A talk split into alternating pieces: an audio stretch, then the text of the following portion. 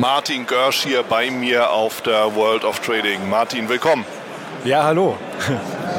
Martin, ich habe drei Fragen an dich für das nächste Jahr. Erste Frage, was nimmst du dir vor, beruflich, aber vielleicht auch privat für das kommende Jahr?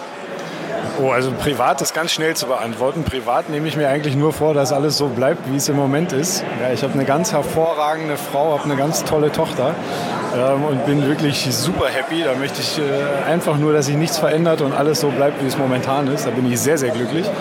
Und beruflich ist es eigentlich auch ganz einfach. Da ist mein größtes Projekt für nächstes Jahr ähm, einen äh, großen Managed Account aufzubauen. Also ich handle momentan schon Managed Accounts und bin jetzt gerade in der Vorbereitung ähm, in, in, Zusammenarbeit mit einem Schweizer Partner ein eigenes Produkt aufzulegen. Und das ist so eigentlich mein großes berufliches Ziel fürs nächste Jahr. Klasse, hört sich interessant an. Erstmal da, alles Gute dann dazu. Martin, zweite Frage. Wo siehst du die Märkte im nächsten Jahr? Naja, bei wo siehst du die Märkte ist normalerweise die Frage, wo siehst du die Aktienmärkte?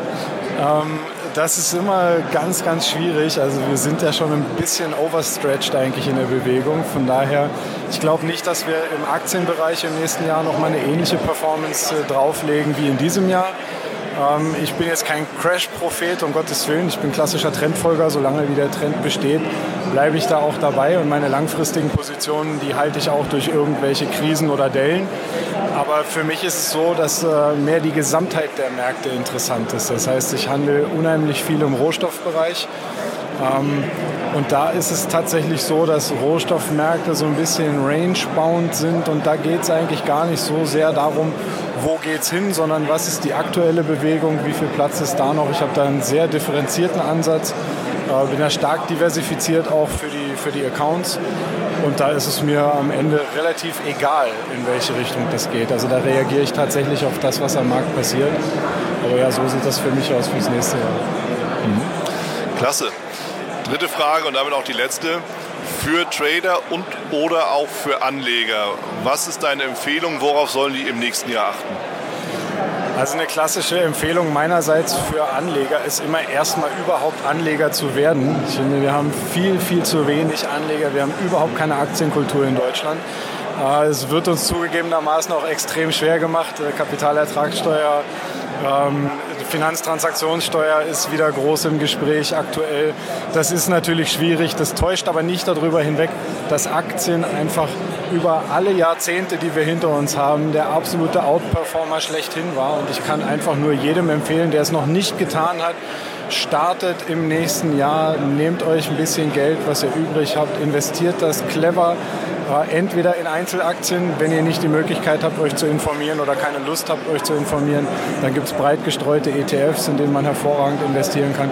Und das ist eigentlich so mein größter Tipp für jeden Privaten. Also ich würde gar nicht unbedingt in den Bereich äh, Trading gehen wollen. Trading ist nicht für jeden was, da muss man Zeit für haben, da muss man auch eine Passion für haben.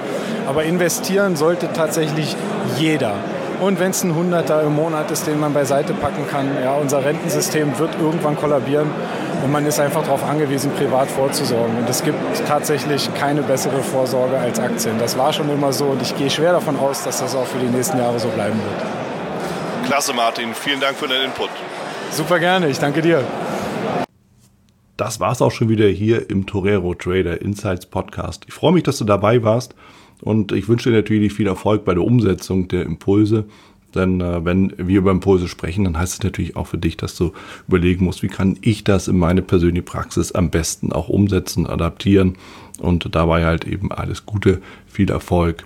Wenn dir der Podcast gefällt, dann teile ihn auf jeden Fall mit deinen Freunden, Bekannten und all denen, von denen du weißt, dass sie sich für Börsenhandel und Trading interessieren. Hinterlass mir gerne auch eine Bewertung oder schick mir eine E-Mail, wenn du mit mir in Kontakt treten möchtest. Folge mir auf Facebook und vergiss nicht den Newsletter zu abonnieren der Torero Trader School, um eben immer auf dem aktuellen Stand der Dinge zu sein, was Veranstaltungen, Ausbildung, Schulung, Vorträge oder auch neue Artikel angeht.